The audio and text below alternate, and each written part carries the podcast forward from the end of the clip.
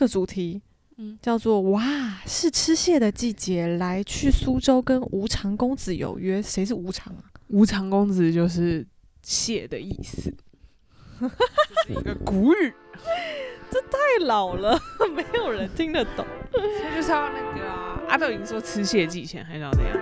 好的，今天很难，明呃这这种看明天更难。准备好你的生存计划，让我们一起少踩些坑吧。欢迎收听《生存计划》，Project Surviving，我是伊娜。我是伊莎。耶，Hello everybody！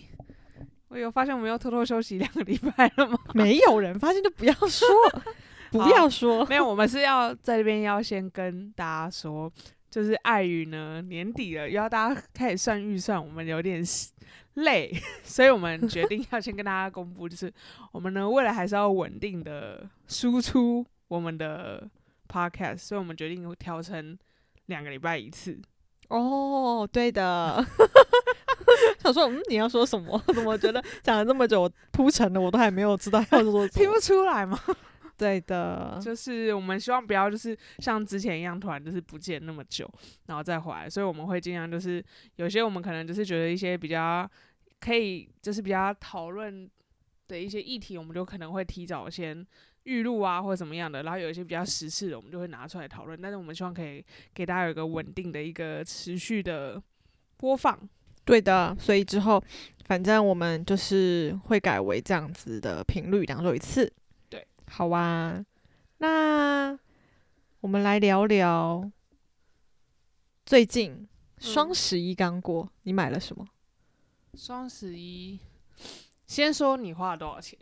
我花很少，我觉得今年双十一是我最冷静的一年。对，你怎么可以那么冷静啊？我就没有什么特别想买的啊。哦，我想顺便跟大家聊一下，我就是我，我好像看我朋友他们都是真的是双十一当天，台湾的就是电商这些，嗯。然后双十一的优惠，好像是是真的是双十一当天才就是才有放到开场，然后、嗯。但是在大陆就是淘宝这个是哇搞得超复杂的机真制，的，它是有很多种，有例如说呃就是前面先缴定金，对，然后后面再结账。嗯，然后不然就是有那种什么双十一，我我我们很早就开始，我们其实十，十月二十是第一波，对对对十月二十第一波完之后，又到十一月一号吧。对，我我就是十一月一号那对就是可能，因为我不是买什么那些很大牌的东西，所以我们就我就是等那个淘宝这个平台，就是可能。十月三十一号凌晨，十一月一号的那个凌晨，就是他可能全馆这种满两百减多少，嗯满什么减多少。然后你是不是在双十一当天有买？对我就是先付一个定金，然后双十一当天的时候再结尾款这样子。然后的确，当下就是呃过了十二点双十一的时候，它那个价格就又变了，就是跟付定金的人价格又不一样了。就是他们会稍微贵一点点，可是听说有人讲，就是他付了定金，可是实际上双十一的时候价格又更低，就是有人就很不爽，就觉得那我干嘛付定金？然后其实这就要说到，其实今年呢，嗯、以往吧，就是其实阿里集团，就阿里集团他们不是有淘宝嘛，还有很多这些就是电商平台什么的，他们就是都会大肆的宣扬说双十一战绩有多好，就是。嗯他们都会出一个叫战报，就可能我今天销售达到多少，然后现电商有一个就是用词叫 GMV 的嗯，这个一个触及，可能触及达到多少那，但是因为其实这一次双十一的战绩并不是很好，对，其实所以其实国内是有点 风声，就是把这个消息给封起来，就不大肆去做嗯宣扬嘛。然后可是就是其实如果你去外外媒媒的话的上面，嗯其实是可以知道说，就是其实这一次是有整个就是销量啊什么的声量啊都是有往下跌对往下成长，这样是差不多一个双十一是这样的部分。我觉得我就是买了很多。唉女生的东西，我买男生的东西是不是？对，或者是一些很碎的，就是我是不是上礼拜分享我买的什么熔烛灯？啊，对，那就是我就是这次下定决心把它买下来的。啊，你又买了一个熔烛灯，我就是买那个而已，就是我上礼拜分享那个，那你这个熔烛灯呢？就这个啊，啊没有啦，就只有这个这个不是我帮你下单的吗？啊。你什么时候帮我下单？这个熔烛灯呢？你脑子哎 瓦特，脑子瓦特 你。脑子瓦特了。这我自己下单的啦，那我在那个二手群买什么？我帮你买了一个东西、没买。成功，被人家买走了。哦哦。哇天！我跟你说，我觉得伊雪她脑袋脑子真的的瓦特了，好，你跟人家说像脑子瓦特是什么？是上海话的，是脑子坏掉的意思。对对对，所以大家可以学学一句起来。对啊，我觉得双十一就这样吧。我我其实本来给我自己的预算大概也就只有一千多块人民币，然后后来就啪，爆掉了吗？也没有爆很多啊，那就爆就是嗯，他指了二跟三，不知道是二十 三十 percent 还是 两三百，还是两三千。反正呢，反正我我是就真的还好，就买了这几件太冷静了，然后买了一个冲牙器。对，嗯，对我买冲牙器还蛮开心的，就是嗯刚好现在在办公室，有时候吃完饭就不用特别刷牙，就用冲牙器冲冲，我觉得很方便。对，我不知道为什么现在好多人都在用冲牙器，其实我也有点心动，但是我觉得我又没那么勤劳就是懒得刷牙，我觉得冲牙器还是挺好用的。啊。那我觉得我宁可刷牙、欸，我还喜欢那种就是有那种薄荷在我口中。哦，是啦，可是我觉得刷牙跟冲牙器两个人还是有不同的功能。两个人吗对他们两个人就是 各司其职，就是冲牙器呢是帮你清洁牙缝中的一些残渣，嗯那刷牙这件事情呢是帮你清洁整个口腔里面的异味，然后再清洁一下你的牙齿中间的一些不干净的东西。不是表面吗？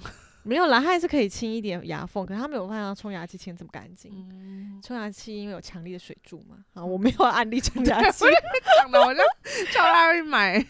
好了好了，好，OK，跟大家分享那么多，就是先跟大家跟大家聊一聊哈。其实呃，我们今天录这一节应该是差不多十一月底，嗯，然后呢，我们其实今今天是想跟大家分享说，我们去苏州玩。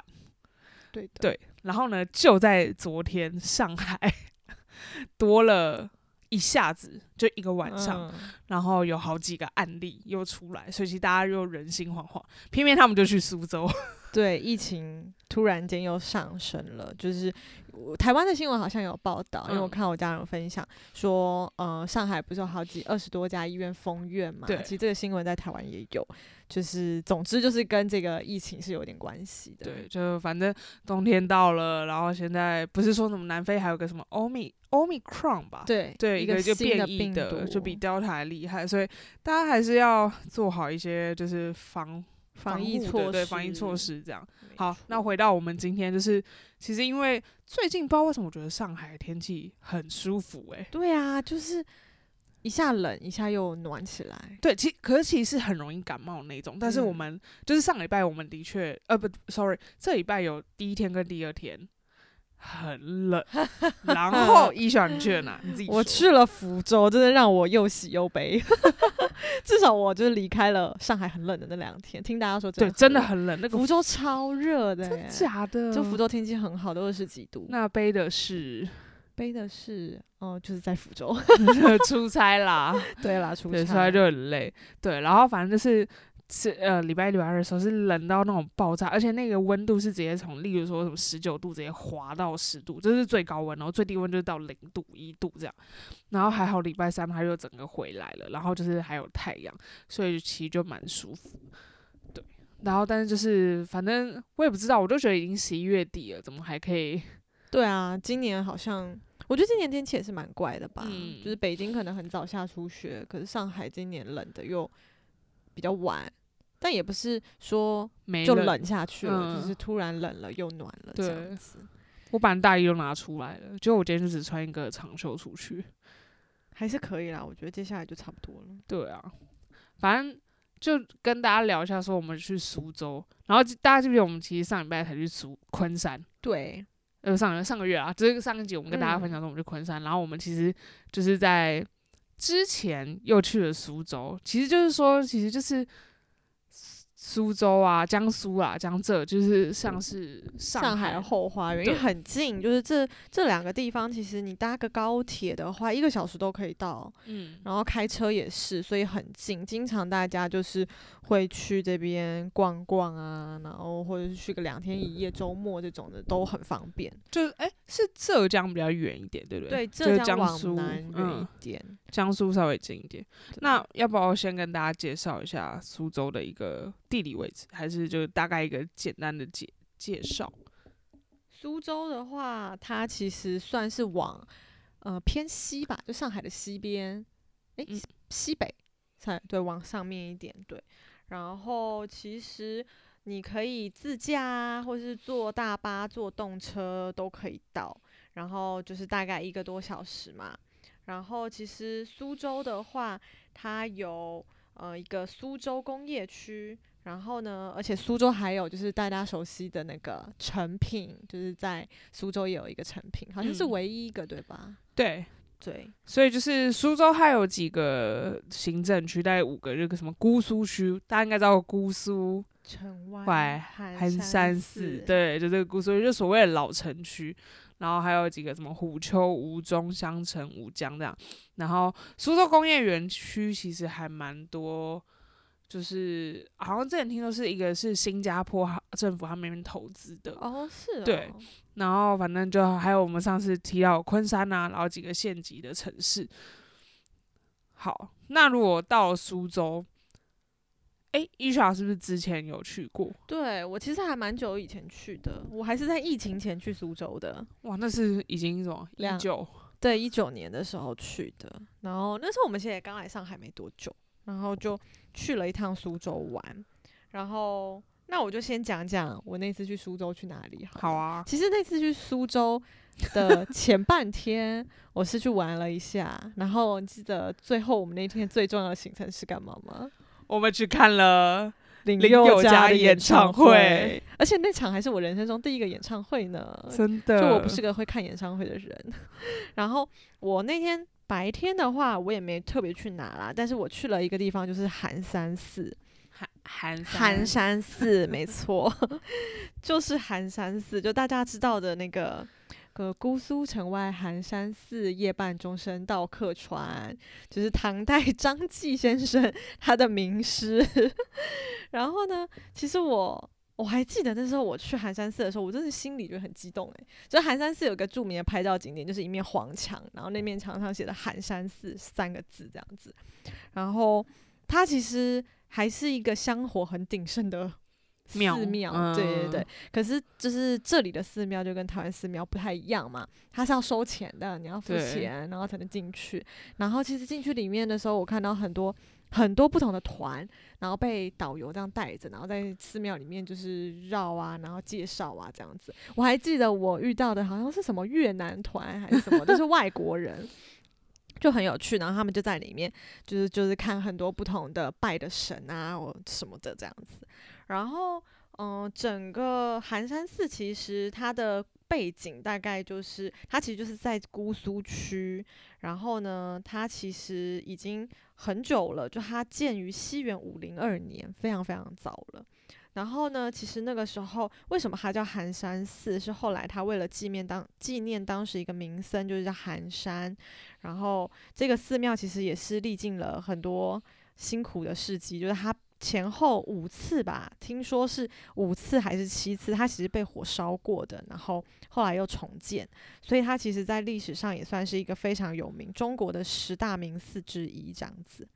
然后在寒山寺里面，我自己上次去玩玩的感觉是，我觉得里面很清幽，然后整个很舒服，然后其实逛起来还蛮大的。最重要的一个景点是有一个钟楼，钟楼，OK，会有一个钟楼。我发现到处都有钟楼、鼓楼对这种，都而且而且大家只要来大陆旅游，就是你只要到那个城市，然后有鼓楼的地方，都是对历史发展的起源的一个地方，就是这个城市开始有文化文明这个去发展的地方，就是从一个中心点吧，对对啊。然后那边都会保有一些比较传统的建筑，是对，所以大概是这样。嗯，然后我觉得苏州很舒服，就是我印象中我那次去比较，慢。对其实我还去了另外一个景点，就是它叫做江平路。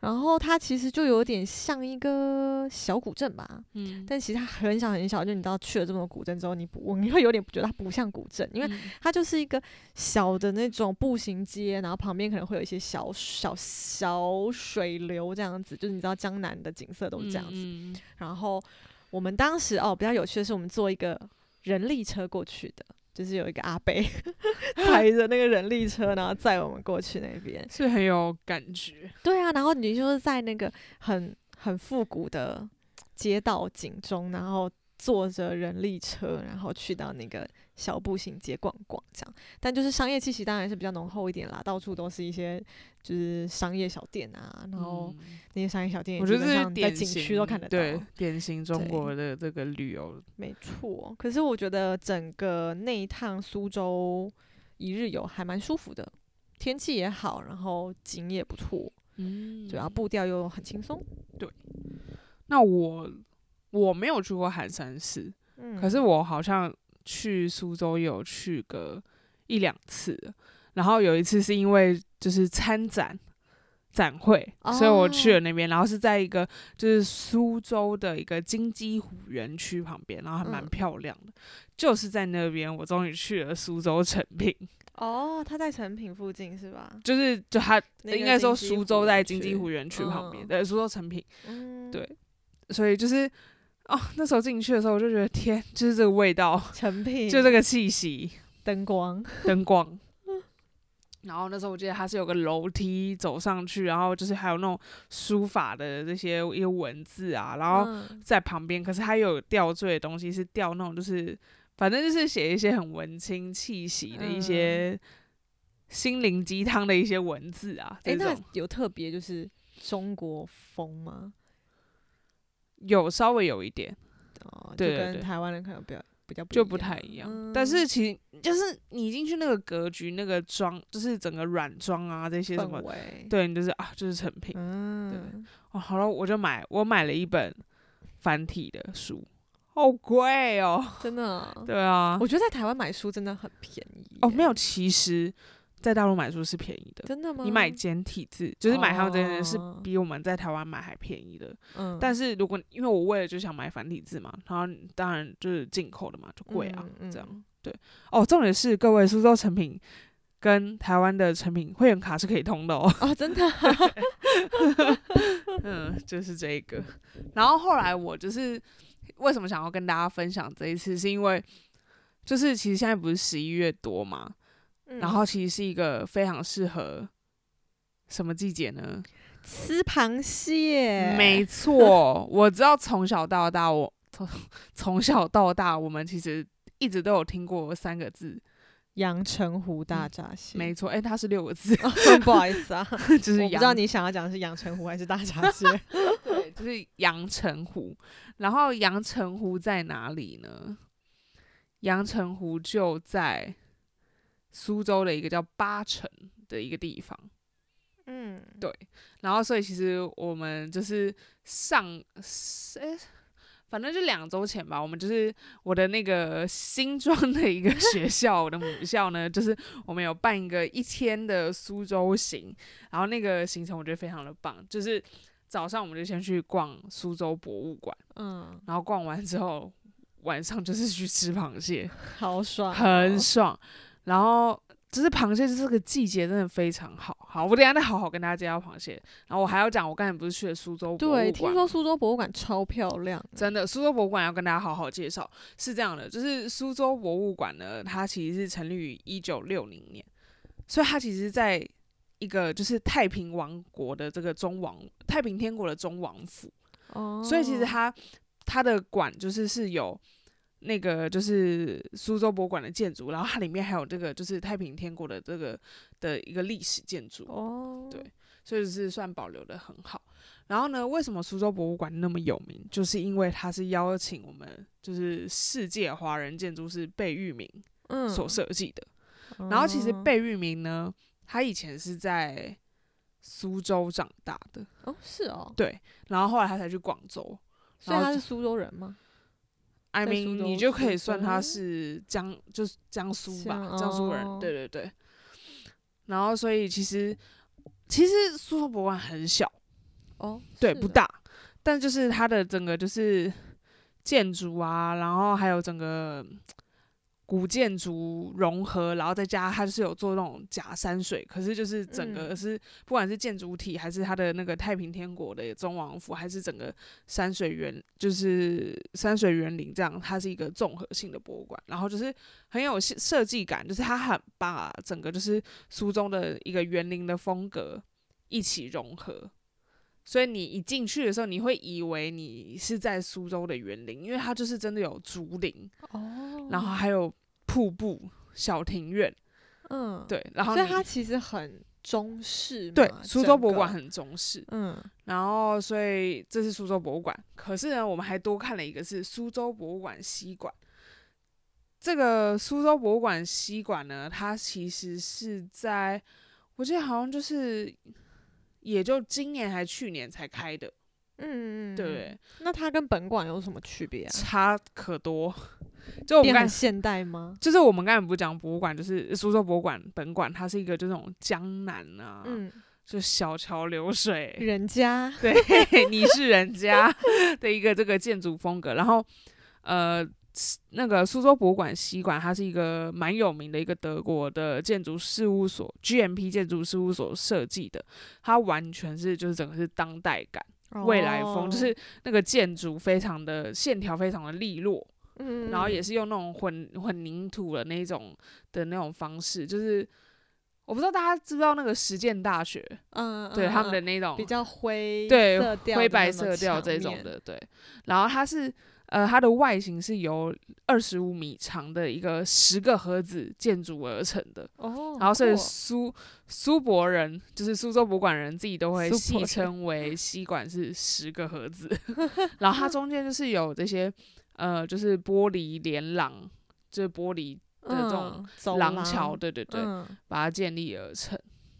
哦，好酷哦！我觉得那这样子其实很有冲冲突感，就是你在本馆的时候是一个非常中式的环境啊，然后造景啊氛围，然后突然间到西馆的时候是一个现代化，然后又非常设计感的，就是落差很大。然后，因为我们刚才不是有大概就介绍说有几个区嘛，然后嗯其实像苏博的本馆，它就是在老城区这种，然后西馆的话，只是在一个就是准备要开发的一个区域，所以其实未来就是除了现在有这个苏苏州博物馆西馆之外，它未来其实还会有歌剧院，然后有一些展览馆，然后会有做成一个文化广场，然后也是哦。算是现在苏州市就是市市政府他们在。就是在建建立建设的一个这个地方，所以房价会涨，因为我看到旁边有很多在盖房子的。哦，对然后哦，我觉得有一个很值得一提的是，其实苏博的这个西馆，它是非常重视就是博物馆学校这个概念，所以他就是还会针对就是三到十二岁的儿童，他们有个探索体验馆，然后其嗯。实馆内都还会对就是各个年龄层次的人啊，呃不同兴趣的博物馆教育课程啊，然后还有一些就是年龄段的分配、兴趣面的分配，然后就是让整个博物馆是寓教于乐的一个这个功能哦，这样。这挺好的欸，对啊，然后就是我分享一下我那时候去吧，我那时候去，我觉得最开心是有看到那个大英博物馆他们有那个罗马的那个展嗯，过来，对，然后嗯、呃还有也有一些就是可能是一些就是中国的一些文史的一些什么刺绣的一些展览，然后整个空间就是是非常好的。当然，我还是觉得在中国吧，逛博物馆还是 有时候大家还是有点太喧哗，哦，，对，就但是是没有这种习惯吧？对而且就是小孩子有点会去摸那些展品，我就觉得很嗯可怕。因为人家就已经写说请勿触碰，他对们还是会对，我觉。得啊、m y God！但是我真的是推荐就是苏博的这个，嗯还有我要提一点，因为我发现以前我不知道你以前在台湾，我去博物馆我很喜欢去逛纪念品店，嗯，对但是我后来来这边之后，我就发现这边纪念品店很水的，一样。而且很水。嗯但是我发现苏州，苏州这个城市应该是一个相对文创可以做的还蛮不错的一个地方。我不知道是不是它有这个基因，所以你看，像苏州，就是成品也看上苏州。嗯嗯然后我特别要说的是，我觉得苏州博物馆，就是因为西馆跟本馆反正都是博物馆他们的这个可能委员会，嗯我觉得他们文创做的特别好。你是说它的产品吗？，对，而且嗯它还有跟就是联名对，就什么大英博物馆的，啊，然后呃大都会，美国的纽约大嗯都会美术馆，对，所以其实你是有看到很多他们的联名产品，而且就是也有一些那种就是小小众的一些设计师，可能有做一些金饰，然后可能还有做香氛、蜡烛、哦杯子，哦然后文具什么，其实他们所以他的那个纪念品店其实那个腹地还蛮大的，嗯，是真的可以花个半小时逛的那一种。听起来可能也是针对他的客群吧。我觉得苏州比较多一些年轻人，对所以他的相对他的产品感觉也是比较年轻化嗯的。，所以大家如果有去苏州的话，就是我觉得苏州博物馆跟这个博物馆西馆两个都可以看一下，嗯，就是感觉还不错欸、因为它的这个反差很大，所以还嗯蛮有趣的。好啊，那我们可不可以来听听大闸蟹的故事了？想吃，想吃大闸蟹，哎、我先问你，在还没来大陆之前，你会吃大闸蟹吗？我其实还是吃海的蟹比较多哎、嗯就是我们其实也是来了这边之后，才开始认识很多河鲜。嗯河鲜就是河里的，我们所谓对，啊我们会说海鲜嘛，但是他们这里不在不在海里的就叫河鲜。嗯，所以我也算是来这边才吃了很多蟹，才知道哦，它都是就是河里自然生产的，或者嗯是自己养殖的这种。嗯对，而且你有发现，我们之前第一次吃大闸蟹的时候，简直是手忙脚乱。对，其实很专业，要吃蟹是有一些它的规矩跟要学习的地方。哎、他们都会说，你知道，就是有个工具叫蟹八套吗？就总共有八套工具。你是说真的工具吗？对对对技巧。你你记不记得我们呃那时候吃蟹的时候，我们至少就是不太会的话，就是还有剪刀，然后还有那个一个就是像挖的那个吗？对对对对对嗯对。然后他们说真正就是完整的有八套，啊，好忙哦。对，就八八件工具，所以叫蟹八套。啊，淘宝都可以买哦。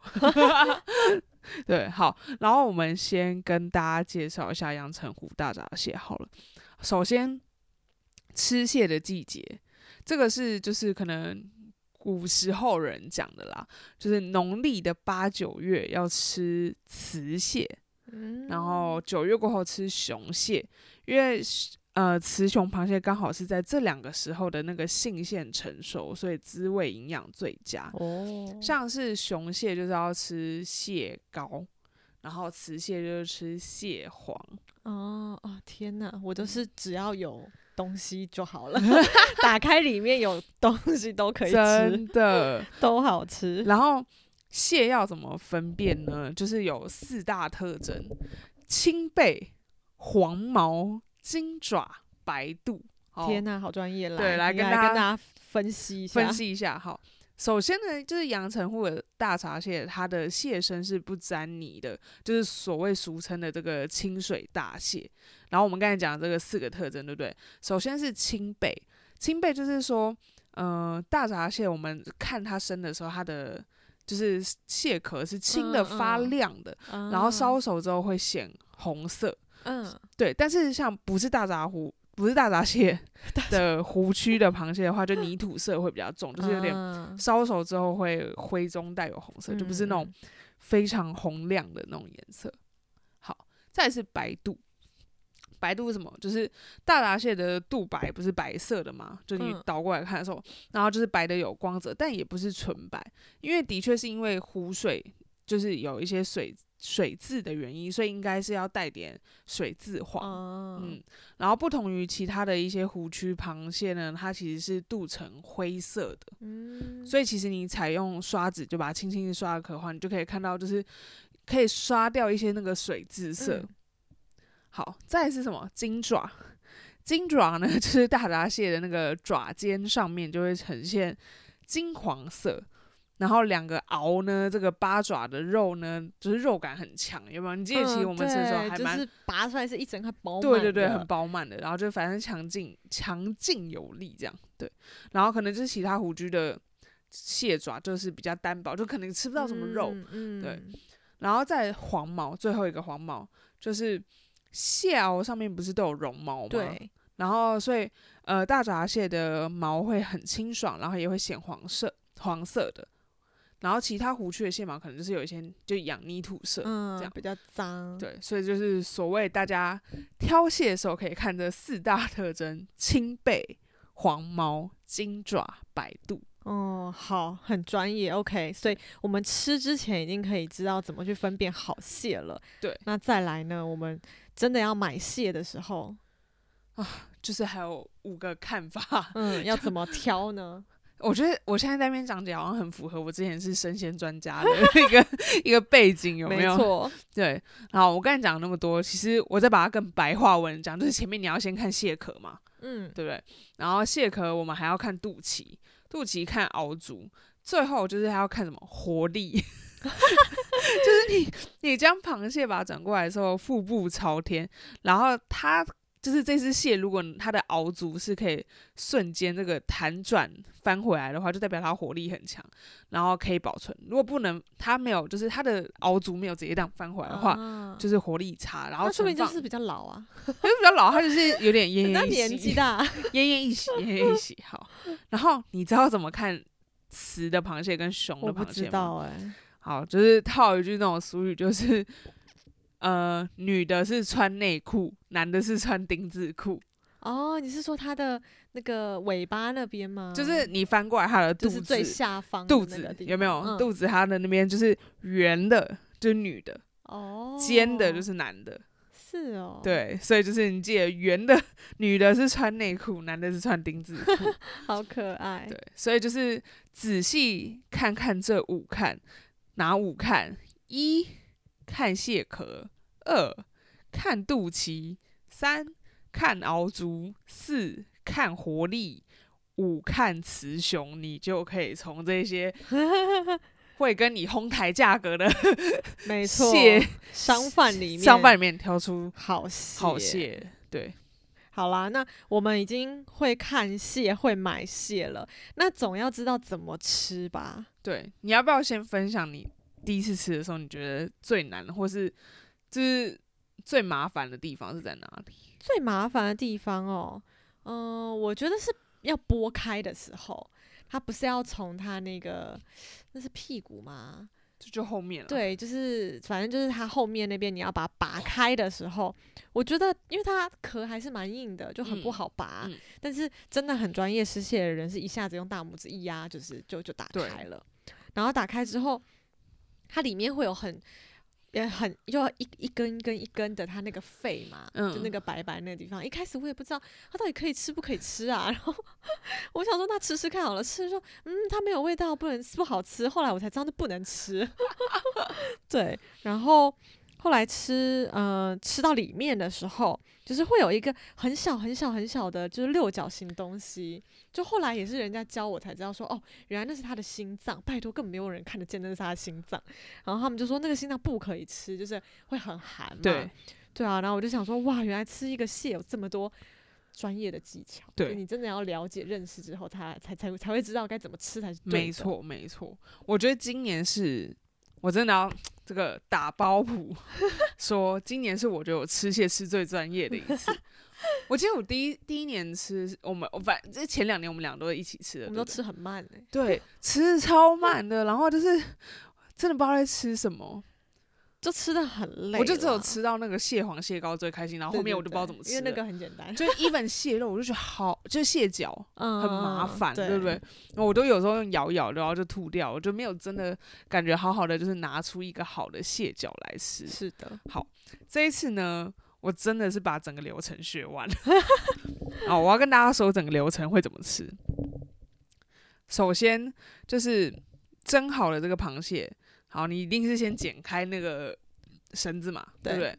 然后剪开之后呢，我就是会先看屁股后面那边，嗯，然后屁股后面呢，我就会压就是先压，就是它不是有一个像那个尾巴的，要把它对对对扳掉嘛，对对对不对？扳掉之后，好，第一步，第二步就是从后面这样就把两打开那个盖，对不对？嗯好，打开盖之后，我会我都会先吃上盖，嗯，上盖不里面就是会有什么蟹膏，蟹雄的就蟹膏，然后雌的就有蟹黄，然后它不是上盖，大家就是大家自己脑子想象一下，我们现在吃哈，就是蟹盖，然后它不是上面会有就是那种我也不知道什么东西，然后你就把它压下去，就是在盖这边。嗯，这边它就有一块东西，然后你把它压下去之后，然后你在旁把旁边那些蟹膏挑掉，哦嗯，好就吃了，对不对？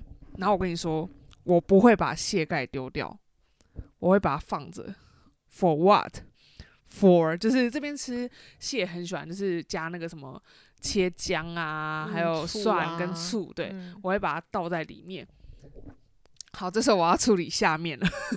下面的时候呢，我就会先把刚才医学全部讲的那些地方，就是首先是两边像毛毛虫的东西，那个就是是过滤水里脏脏东西的鳃，嗯，那个先把它拔掉。再就是你刚才讲说像三角形就白色的那个，对，它是螃蟹的肺，那个也要拿掉。嗯，好，这个都拿掉完之后呢，我就会把它剥一半。嗯对就把它剥掉，就剥成一半这样吃，嗯嗯然后就可以先吃里面的肉，对不对？嗯，然后就是你刚才讲到那个心，那个真的很少人会知道，就蟹心。对，对，那个说真的，那个你真的不仔细看，你根本不知因。为它也是白色的，它有点白透，就是透明透明。对你不注意，你会觉得它就跟肉也很像。对，但是但是它是偏透明，然后有点粉粉的口感，它就不叫像不像蟹肉是那种一丝一丝的口嗯嗯嗯感。对，然后所以它大概是会在就是下盖的，就下下下体下面 身身身体的身体的那一块的，就是然后偏尾巴那边，就大家把那块挑起来，这样、嗯它也不一定是完整的六角啦，反正就是长得有点不规则型的这样。嗯嗯好，这个要挑起来，这个取出后都可以吃的嘛。对，好，然后我我不是把肉身吃完了吗？接下来是剩什么？蟹脚。嗯，蟹脚是这样的，首先还有你有两个螯，对不对？对，那两个螯板就比较难打开，那时候我就会用我们的蟹八套的其中的工具，就是嗯剪刀啊，就是那种专门剪刀，或是有那个像钳钳子，子一样的。好，那个就把它剪掉，然后就吃嘛，就挑 挑干净。我这一次今年我终于吃到叫专业，是因为我终于知道蟹脚要怎么吃了。怎么吃？蟹脚是这样，你不是有两段式吗？大脚跟小脚，就嗯它是不是这样？就是对螃蟹不是都这样吗？嗯就是大脚、小脚。对，好我首先会把它从大脚跟小脚中间先扭断，嗯基本上小脚不怎么吃，因为里面没什么肉。嗯对然后呢，就会用剪刀把小脚跟大脚都会剪同一边，但它是斜平行的，嗯，就是把它等于是削边呐、削比较好看。因为它不是会有中间那个转角吗？对，对，就把那个转角剪掉，哦，剪断它，所以它就会长的是都是斜平方这种的嗯样子。嗯嗯然后呢，你把大就是大脚放在上面，小脚放在下面，搓上去，哦，它就会跑出来了。对，它就会跑出来。哦到时候我跟大家分享一张照片，就是事情这样，就是那种你去高级一点的那种餐厅，人家都会有帮你剥好的，我们自己剥也太心酸。真的真的真的，所以其实就是这样。然后我今年就终于好好的全部都吃到那些蟹脚了，很棒哎！真的。啊，原来哎，但想想你就觉得吃蟹真的好累哦。我觉得我我最近就吃出兴趣，然后现在真的动作好快。对，就是你你技巧都会了，然后开始知道怎么样吃就是最快速、最有效率，吃起来也会很开心啊。没错，而且你一定要是挖出大块大块肉才有成就感，而且要完整。对，没有错。所以你你下次下次或明年，你真的试试看那个我说的那个方法，好，那我我个蟹这个我真的没听过哎、哦，我后就大家都这样吃哎、真的我们真的啊很不专业。真的，我那时候那时候吃到我就觉得好累哦。对啊，剥蟹就是唉，是一个很辛苦的事，可是又觉得吃的很开心。真的，我还是觉得，就是至少吃这种大闸蟹，比起吃小龙虾，性价比比较高。因为小龙虾都会吸汤汁，对啊，然后小龙虾就是你剥了老半天，那块肉就是这么小，就非常的小。可是至少你蟹就是还有好多好多肉可以吃啊。真的。然后这一次吧，我就是今年新发现，其实我就来大陆之后，我就还没有很喜欢蟹就是什么大陆的那些酒，就尤其什么白酒啊，大陆的白酒，就是我就我不味道是觉得很重冲嘛，嗯，对，就是因为因为其实大陆白酒有很多种，我也不是很了解什么酱香型啊，什么什么型的之类。嗯，嗯然后就是江浙沪这边呢，就特别走江浙沪是喜欢喝黄酒，嗯啊，雄黄酒吗？也不是说嗯，反正是像白蛇害怕的那个酒吗？就像什么花雕酒，啊，对他们就是算黄酒的一种。嗯，今年我整个爱上花雕酒好酒，奇怪哦。我真的会让你喝到。我跟你说，首先圣诞节吗？对，他说圣诞节要煮黄酒，我们大家都傻眼。不是，你先听我娓娓道来。黄酒这样，就黄酒真的很暖身子，我觉得老人很，多酒都很暖身子，好吗？但它很顺，真的很顺，就是喝好的那种，然后就是单喝就很顺。然后是我朋也是去朋友家吃大闸蟹，然后人家煮了就是中国版中国式的热黄酒、热红 酒，对，热黄酒，好神秘哦。它就是用话梅煮。嗯，很好喝，我跟你讲，你根本不会觉得它是酒，然后一进去喝太多，然后喝到后面就会 醉，就跟就是喝那种热红酒这样一样的道理。真的，trust me，嗯，好神奇。OK 好啦，可以试试看，真到时候来的好喝的，好喝的。很神奇。哎、是不是因为吃蟹寒，所以喝黄酒可以就是？You got it，就是这样。嗯，听起来是蛮合理的。对对，所以其实就是江浙沪这边就是会这样，就是黄酒嗯配蟹。好特别哦！哎，这真的是就是跟台湾的饮食文化比较不一样的地方。对，但是我看到我好好像台湾朋友也蛮多都吃蟹的，嗯，对啊。但是台湾应该也是有阳澄湖大闸蟹，可能对是进口，然后量很少，很贵吧？但就是其实说实话，真的这边很多就有些也不是。真的，真的嗯对对对对然后反正现在就是呢，现在他们这边生鲜也做的很好嘛，就是很多那个就是大闸蟹，它都有扣那个身份证，对对对，对可以扫二维二维码码，对，就可以就追溯这样。就还算是比较让消费者放心了。对，那这样子，我们这个苏州行整个，如果是以你的话，你想要推荐人家来，你会推荐他吃的啊、玩的啊，然后你会有什么建议啊？其实我觉得苏州就是一个有新有旧，还融合蛮好的一一个城市，嗯而且它其实真的很舒服，所以我就是我不不多说，我就直接推荐我那天去的一整个行程。一套行程，对一套行程就是大家就是早上先去逛逛苏州博物馆啊，嗯，然后中午吃吃一些苏州菜，呃，百了味苏州菜，就是在苏州吃，真的好便宜哦，哦，真的 吗？上海真的好贵哦。对，就是我们嗯那天好像中午吃了好几道，大概十几道吧，一个人也也就一百出头人民币哦，对啊。嗯然后就是所以好看完博物馆之后，然后就是把最后晚餐去吃大闸蟹，好好的就是享受，然后再回来。然后当然就是这是一天啊，比较 chill 的行程。嗯，但如果两天一夜的话，我就会想说，你怎么你还可以去，就你刚才就是什么寒山寺一些一些古迹的一些地方嘛，然后也是可以去看一下苏州的那个苏州成品，就是看到它新的一嗯对。我还蛮想去成品的，嗯，对啊。差不多。好啊，那这就是我们今天要跟大家介绍整个苏州旅游，然后还有吃蟹对，到底该怎么吃。希望明年大家如果顺利的话，可以来 真的大就是阳澄湖大吃大闸蟹。秋季哎、你们知道就是阳澄湖吃在阳澄湖吃大闸蟹，人家是还有那种就是有那种一半日团，就是让开开船到阳澄湖中央去去吃蟹吃蟹，对，哦，真的哦，嗯哇，就别有一番风味啦。好酷哦！对啊，希望大家有机会可以来尝试看看，可以，明年我们也可以再来一个吃蟹行行程。没问题。好啦，那今天就到这边喽。没错，节目结束之前，给大家一个温馨的小提醒：如果你是在 Podcast 平台收听的话，记得订阅我们的节目，给我们五颗星好评，或是留下你想和我们说的话。也请不要害羞的分享我们的节目哦，这样才可以让更多人找到我们。最后，如果你是习惯看图文分享的朋友们，我们的 IG 是 Project Surviving。所有新节目的上传资讯都会在 IG 上分享，请大家现在快去追踪，来和我们聊聊天吧。